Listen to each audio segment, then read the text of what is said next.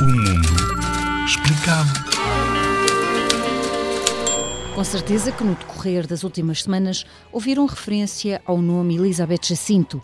Venceu no início do ano, ao volante de um caminhão, o Africa Eco Race, que teve lugar na Mauritânia. É a primeira mulher a vencer esta prova ao volante de um caminhão. É uma emoção, não acham? Hoje sou uma mulher completamente feliz e realizada. O meu sorriso está aqui de orelha a orelha. Deu muito trabalho, muito empenho, muita dedicação, muito sacrifício. A piloto já disse em várias entrevistas que é importante ser resiliente, ter muita persistência e, por outro lado, diz também que se fosse homem, se calhar tinha muitas facilidades. Porquê? Porque é um desporto dominado por homens. Mas esta é a prova que todos nós podemos ser o que quisermos. Elizabeth Jacinto foi professora de Geografia e foi apenas aos 27 anos que teve o primeiro contacto com o mundo das corridas, através de uma revista da especialidade.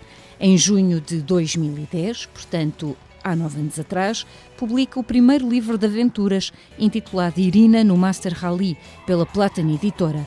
Este livro é também um relato de histórias verdadeiras da piloto e tem o mérito de mostrar aos jovens que aventuras e emoções fortes podem ser vividas na realidade e não apenas através do ecrã de um computador ou televisão.